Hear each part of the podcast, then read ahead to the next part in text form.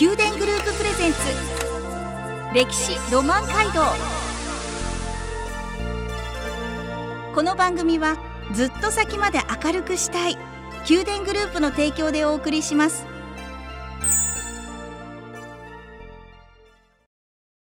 ラブ FM をお聞きの皆さんおはようございます。お相手の小柳ゆうきです。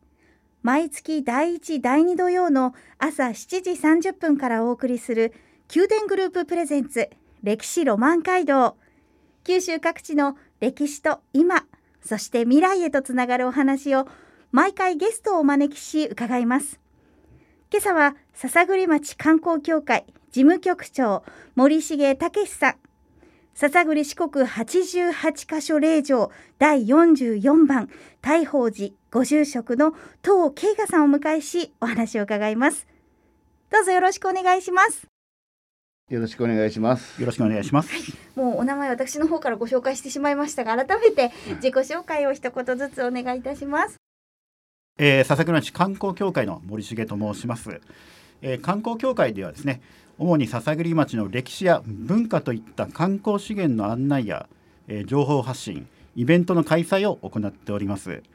ちょうど昨年10月からですね、えー、観光交流拠点笹栗という名前のカフェがある交流スペースをオープンしまして、お遍路や心理セラピーの案内や相談、ツアーの実施などを行っております。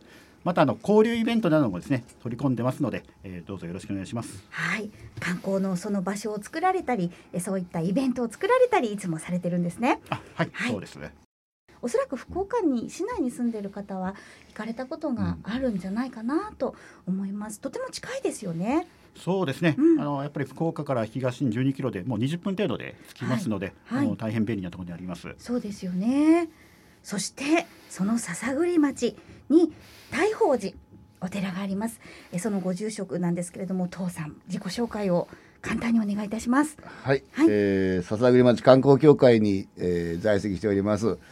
えー笹栗88カ所、えー、44番札所の、えー、大宝寺住職をしております。東慶賀と申します。よろしくお願いします。よろしくお願いいたします。当住職もこの観光協会の事務局に在籍をされて、はいお寺の住職としてだけではなく観光のためにさまざまな活動をそうですね一緒。にされているということですね。こう大宝寺は大きな宝のお寺と書くんですけれども、位置としてはどのあたりにあるんですか？えー、位置としてはですね、ちょうど霊場の中の、えーお寺はまあ中心部ぐらいになりますねう。ーん、はい霊場としては中心部にはいあるんですね。はいちょっと私インターネットで検索させて調べさせていただくと耳鳴りああそうですす。はいる方がもう昔からはい。それをこう癒すためにというんでしょうか？そうですね、うんあの最初は日産されて成就されたっていう方がですね、はいい、らっしゃいましてそれからずっと、えー耳鳴りで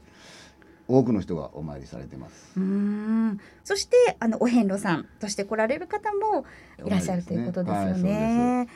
当住職にもいろいろと笹栗町のことを教えていただきます。え笹栗町ってまずどんなとこっていうところなんですけれども、福岡市内からも東に12キロでとても近いということですが、車以外だとどんなあのルートがありますか？そうですね JR だと博多駅からあの福北豊線に乗っていただくんですけど快速でも15分程度で笹栗駅に着きます。はい。そしてあの遠方からのお越しの方はですねあの九州自動車道で福岡インターを降りていただきましたら10分程度で着きますので、はいえ大変便利な場所にはなります。そうですよね。今日はそんな笹栗町のまずはヒストリーポイント歴史について伺っていきます。もう先ほどから出てきています笹栗四国88カ所霊場についてお話を伺っています。お遍路さん、こう、はい霊場を回っていくお遍路さんと言います。え白いなんて言ったら一生？白装束。白装束、うんはい装束ですね。はい。そして傘をかぶるんですけど、傘も正式名称があるんですか？いやもう傘で。傘でいいですか、はい傘をかぶって、えー巡っていくんですけれども友人や私の母もですね 行くんで心がとても癒されるってうんなんか悩みを抱えた時にうちの母はよく言ってましたけれどもあの心がすっきりするんだって聞いたことがあります。でこのいつ頃からどのような経緯で霊場が整っていったのかその歴史について当住職教えてください。えーもともと、えー、1200年ほど前に、えー、弘法大師空海が若杉山に登って修行されたところから始まります。はいえーもともと修験道の宝満山から、えー三郡若杉で倉手の方へとあった道がありますので、まあ、はいその関係もあって弘法大師空海さんも若杉山に来られたんじゃないかなというふうな話です。若杉山が篠栗町にはいそびえ立つ山ですね。はいはい。まあ、その後、まあ、今から100約190年ほど前に、えー、三重の浜の慈人という二層さんが、えー、笹栗を四国お参りした後、えー通られました時に、えー、笹栗が疫病と飢饉に苦しんでいるのを見て、えー南蔵院の平家岩というところで修行されそれが治りました。うん。でそこで、まあえー、弘法大師空海さんのお告げでこの地に88箇所を開きなさいというところから始まっております。うーん。遡るともうはるか昔になるということですね。そうですね。へえ。過去たくさんの方が参拝されているのかと思うんですけれども、はい、まあ、はい多い時で100万人ほどは、年間で。はい。まあ昔はあの臨時列車で700人とか900人とか列車で来られるぐらい。の団体さんが来られたりですね。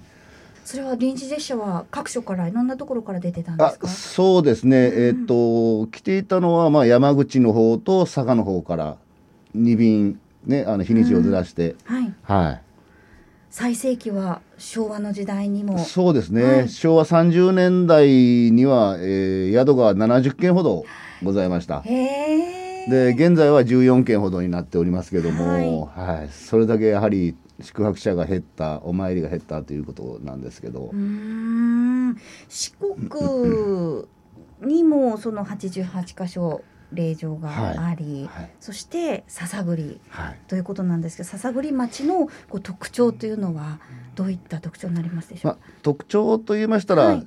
まず手軽にお参りできるか、とというところですね。まあ2泊3日3泊4日ぐらいで気軽にお参りできるはい、っていうところが一番だと思います。あと地形的にはまあ山あり谷ありで山地水明の滝ありのですねはい、大変気持ちのいいところに点在した札所があります。うん全長どれぐらいなんですか？全長はですねまあ50キロから55キロぐらいの距離なんですけどもまあ歩いても2泊3日3泊4日ほどうん見られたらいいかと思います。ね。通常はその宿に宿泊しながら、はい。ゆっくり笹栗の美味しいものもいただきながら。そうですね。宿に泊まっていただいて、お昼はうどんでも食あべていいいですね。ただいて。おうどんいいですね、はい。疲れたい。体に。ね。いいですね、夜もご飯をいただきながら。そうですね。はいはいはいはい、まあ中には一杯飲みながらという。あなるほど。そういう過ごし方もありますよね。そうですそうです。はい。えーじゃあラジオの前の誰かがどなたかが挑戦してみたいと思ったらどんな風に始めたらいいんでしょうか？服装とかってやはりあ整えた方がいいんですか？そうですね。もともとはあの白装束といってはいもう上から下まで真っ白でお参りされておりました。はいえーまあ現在はもうラフな格好で、うんまあされる方はまあ上着だけ白を着られるとかですね。はいはいそういう方が多くなってます。うん、要は動きやすい格好がいいですそうですねズボンだったり、はいは足はスニーカーなどがいいですか？そうですね。まあ軽登山靴だったらもっといいかもしれないけど、大体もうスニーカーだったりですね、トレーニングシューズだったりとかいう。はいはいはい。はい。なるほど。でもちょっと自分自身も整えてみたいという方はレンタルができたりとか。あレンタ レンタルがないんですよ。あレンタルはないんですはい。ね、えーおかか買ったりもで購入したりもできるんですか、はい、購入はできます。さだぐりで。あそうなんですね、い、やどうせ行くことができるんだったら白装束ですでね。ね回ってみたいなーってはい。思います。以前なんか番組の企画でゴリケンさんが白装束着てね、回ってらっしゃいましたもんね、すごく似合ってらっしゃって。一人でもいいんですか？一人でもいらっしゃいますよ。あ。はい。そうですか。まああのー同業二人といってですね。はい。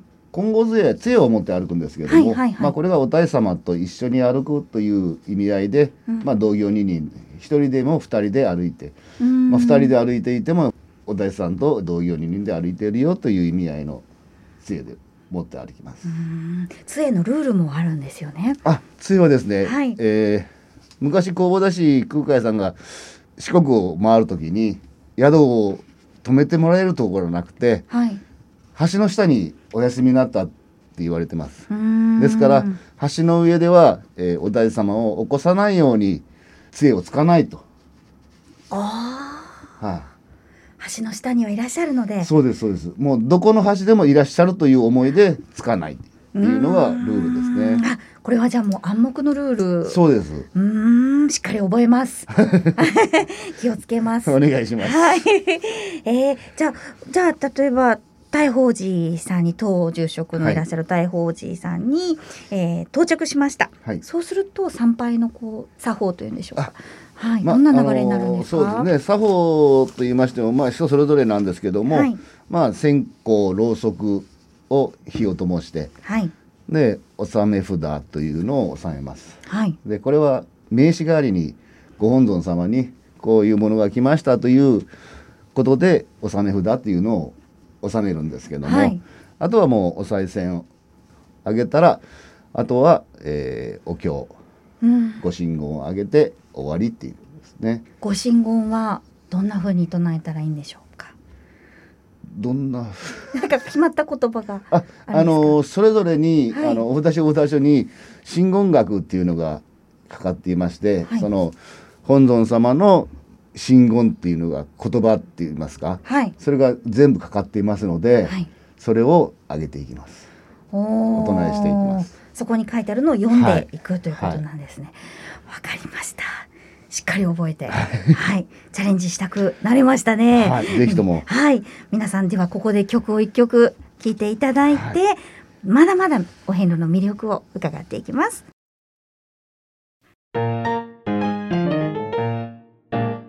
この番組はずっと先まで明るくしたい宮殿グループの提供でお送りしています。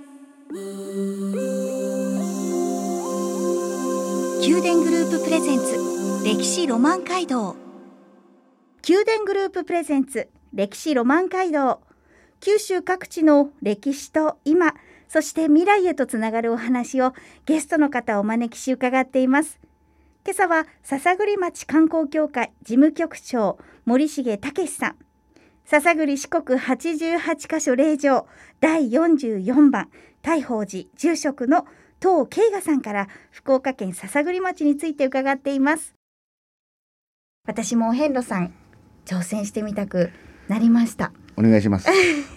25の寺院そして53のお堂があるとのことなんですけれどもこれどんな工程どんな順番で回ったらいいんですか？もともとは JR 昔の国鉄ですけども、はい。えー篠栗駅までしかなかったんですよね、はい。線路が。だからは篠栗駅から出発して篠栗駅に帰るという工程でしたけど今はもう、あのー飯塚の方まで通ってますのでまあいろいろなルートでお参りされる方がいらっしゃいます。ももう昔ながらに篠栗駅からお参りする方。はいまあ、筑前山手駅からお参りされる方、はい。木戸南蔵院駅からお参りする方で。ですから別にそのどこからお参りしても構わないっていう。あ特に決まりはない、はいということなんですね、もうご自身の思うままで。そうですね。はあ。回りやすいように回っていただいたらいいかと思います。す何かこうモデルルートのようなものはあるんですか？えー一応ですね、まあ、篠栗駅から出出発しての、えーモデルコースというのを、えー4日間で回るはい。モデルコースですけども、まあ、一応観光協会には用意しております。うーん。どんな具体的にはどんなモデルコースになりますでしょうか？あのー篠栗駅から出発して、はい。夕方までお参りして、はい。日帰りで4回ですね。でそれを一応、えーモデルコースとして、うんはい、その辺も観光協会の方々に聞いていただいたり、はい、その観光拠点の笹栗でそうで実際にこう伺ったり、お土産物屋さんでちょっとお話伺ったりしながら行くのもいいかもしれないですね。うんうんそすね。そこで白装束も、はい。杖もはい、販売しているということですので。私思い出しました。大きな大きな涅槃像あがはい、ありますよね。はい。南蔵院さん南蔵院ですね、ねあれ中に入れるんですか？体内に入るのは有料なんですけども、はいはい。裏側の中には自由に入れうる、んどれぐらいの大きさあるんですか？えー全長41メートル、41メートはい、高さ11メートルでブロンズ像ではもう世界一っていうふうに言わ世界れてます。一ですか。はいああ、他にも何かこうお遍路の魅力ってありますでしょうか？まあお遍路の魅力いろんな札所各地にありますので山の中にあったり、はい。えー町の住宅街にあったりですねそれこそマンションの横に、えー同じようにお堂がうん。鉄筋コンクリートで作ったお堂があったりですはいね、はい。い、ろいろなお堂があってまた緑と目も楽しませてくれるかなと思います。季節それぞれではいまた景色が違うんですね。そうですね笹栗町に住んでらっしゃる方も一緒に迎えてくださるってことですよね。そうですね。はい、あのまあお遍路さん見られたら挨拶されたりえーですね。あーはい、そうまあおもねおもてなしの心で皆さん、ははい接してられてます。あ七福神がいるトントンネル？ああるんですか？はい、あのー南蔵院の一番から涅槃像に行く途中うんに七福神トンネルというのがあります。はあはあは滝もあると先ほど伺いましたけれども、い、その南蔵院のその滝が、はい、えーその慈林さんが修行されたという滝で、そうなんですはね。い、でまあよそにも、えーいろいろな滝が山の中にうんうん。あったりですね、うん。えー結構、えー滝が多いです。うーん。そういったことを一つずつご自身で発見していくのもまた一つかもしれないですね。この笹栗霊場の寺院ではさまざまな体験もできると伺ったんですがどんな体験ができるんでしょうか？まああのまあ霊場と言いましたらもうあのお参りするだけの感じですけどもはい。お寺さんでは、まあ、滝行をされたりあ滝に当たる。当たる、はい、そうで。すであとはもう瞑想とかはい。写経とかですねお経をお経を写し墨で写しはい書く。そういうこともやってます。ええこれもみんなが参加できるんですか？あのー観光協会でもその、えー、企画企画をしてますし、はい、お寺さんに直接行かれる方もいらっしゃいますね。滝にですね当たる時ってどんな格好したらいいんですか？あの滝着っていうのがあるんですよ。はいやっぱり白で白の着物みたい滝を着物がですね。それを着て滝に入ります。それもどこかで手に入るんですか？それはですね、一応まあレンタルできるところとうん。ないとこと、ご自身でないとこはもう買ってもらわんといけないんですけどね。ね。そうなんですね、はい憧れとか言ったらあれですけど一度当たってみたいなって昔からずっと思ってます。ああー結構多いですよそういう方。そうですか？滝に入りたい行かれたいっていう方。ねえ、はなんか人生観が変わりそうな気がして滝に当たるい。と。どうぞ当たってあの身も心もきれいにしてくだあさい。どうして綺麗綺麗になりたい なりたいですやっぱりこう気持ちも変わって新たになるんでしょうか？そうですね。やはり気持ちがいい。まあ冷たいけど夏でも冷たいんですよね。や山水ですから。はあはい。でもまあ終わったら気持ちのいい清々しいなると思います。えー、どのぐらい冷たいんですか？どれぐらいでしょうと いや冷たいですよ。ああそうですかはなんか私たちが思う冷たいっていう感覚よりもっと澄んだ水で、い。そうですね。もっと清らかなはい。冷たさなのかもしれないですねこれはもう当たってみないとわからないですねまあのーちょっと入っとったらはいすぐに唇が紫になるような冷たさじゃないかなと。そうですか。どのぐらいの長さ当たるんですか？はい、あのー滝行はそんなに長くはないですけれども。あそうなんですはい。ね、へえもう自分でじゃあ決めて出てきていいんですね。このぐらいの長さで。住職さんが、はい。えーご指導していただきますのああそばについで、いいよっていうまでは上がれませんね。あー ずっと出れないんじゃないかなー。っていう。えそれってねあの当時ご住職にも伺っちゃいますけどなんかやっぱりその方その方であこの方はこのぐらいだなっていうあるんですか？いやそれはないと思いますけどね。えー、そうなんですね、いや当たってみたいなって昔から思ってました。瞑想。瞑想というのはあの実際に目をまあ閉じて、瞑想そうですね。はい。座禅みたいな。あのまあ真言座禅ってはい言ったりするんですけどね。はい。はいはいまあ全然違うあうん。の座禅ですけども、はい。えー自分たちのところでは瞑想というふうに言っております。うん。写経も。写経もですね、これもちゃんと墨と筆と。はもう用意して、はい、なんかいろんなお話を伺ってるとあのーもうすぐにでも飛んでいきたくなりますがどうぞこの後すぐに。朝まで早く、はい。ね。まずはじゃああのご住職のいらっしゃる大宝寺へ。はい。ではここで曲お送りします。宮殿グループプレゼンツ。宮殿グループプレゼンツ。歴史ロマン街道。歴史ロマン街道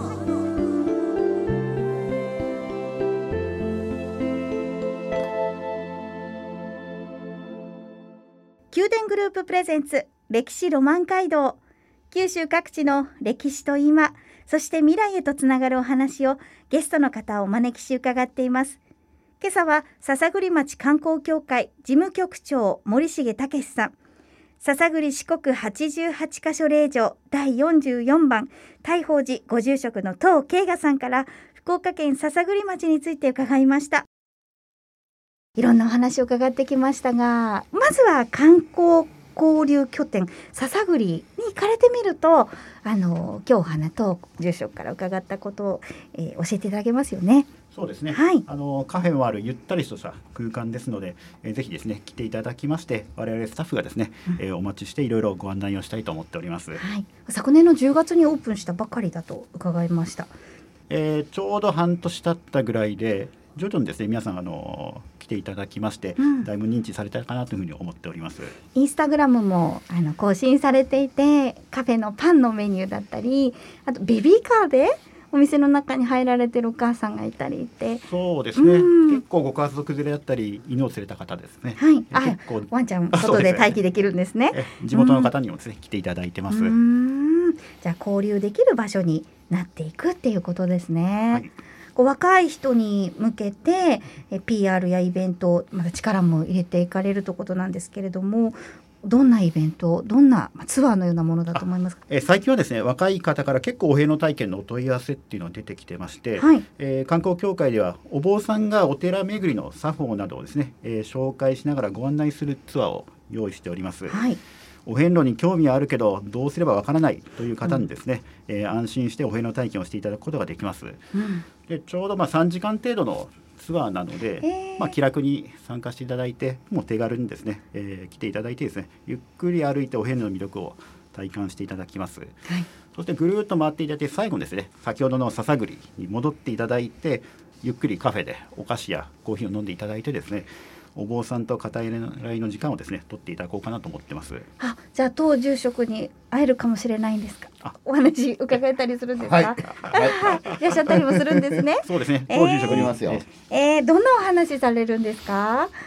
まあ聞かれたことをお答えするだけですけど。ああ、はい。じゃあさっきみたいな滝行ってっていうそうそうです質問にね。答えてくださったはい、今さっき話したようなこととかもいろいろ話してます。でもなんか当住職とお話してるとちょっと日常のいろんなあの悩みとかもなんか話したくなっちゃいますね。どうぞいいですよ。聞いてくださるような、、はいいんですか？はい、どうぞ。ぜひなんかそういったこともね、ぜひあのある方はね行かれたらいいんじゃないかな。ほっとコーヒーいただきながらそんな時間も過ごせるんじゃないかなと思います。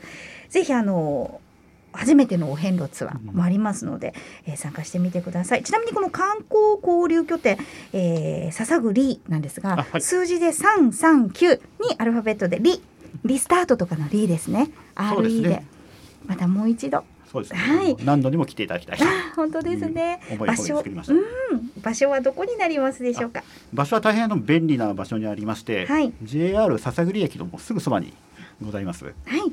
アクセスもじゃあとてもいいですね。そうですね。はいもうあのすぐ駅降りてもう1分ぐらいで着きますので、えー、笹栗観光の第一歩としてですね、はいえーぜひお越しになっていただきたいと思います。はい。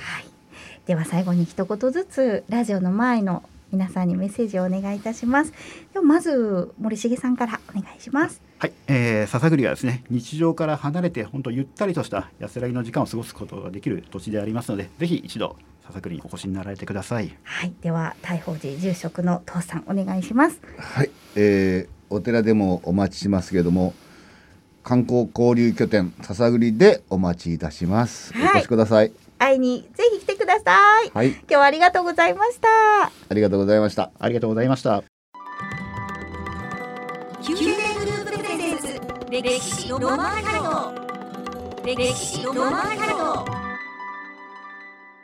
毎月第1第2土曜の朝7時30分からお送りする宮殿グループプレゼンツ歴史ロマン街道九州各地の歴史と今そして未来へとつながるお話を毎回ゲストをお招きし伺います。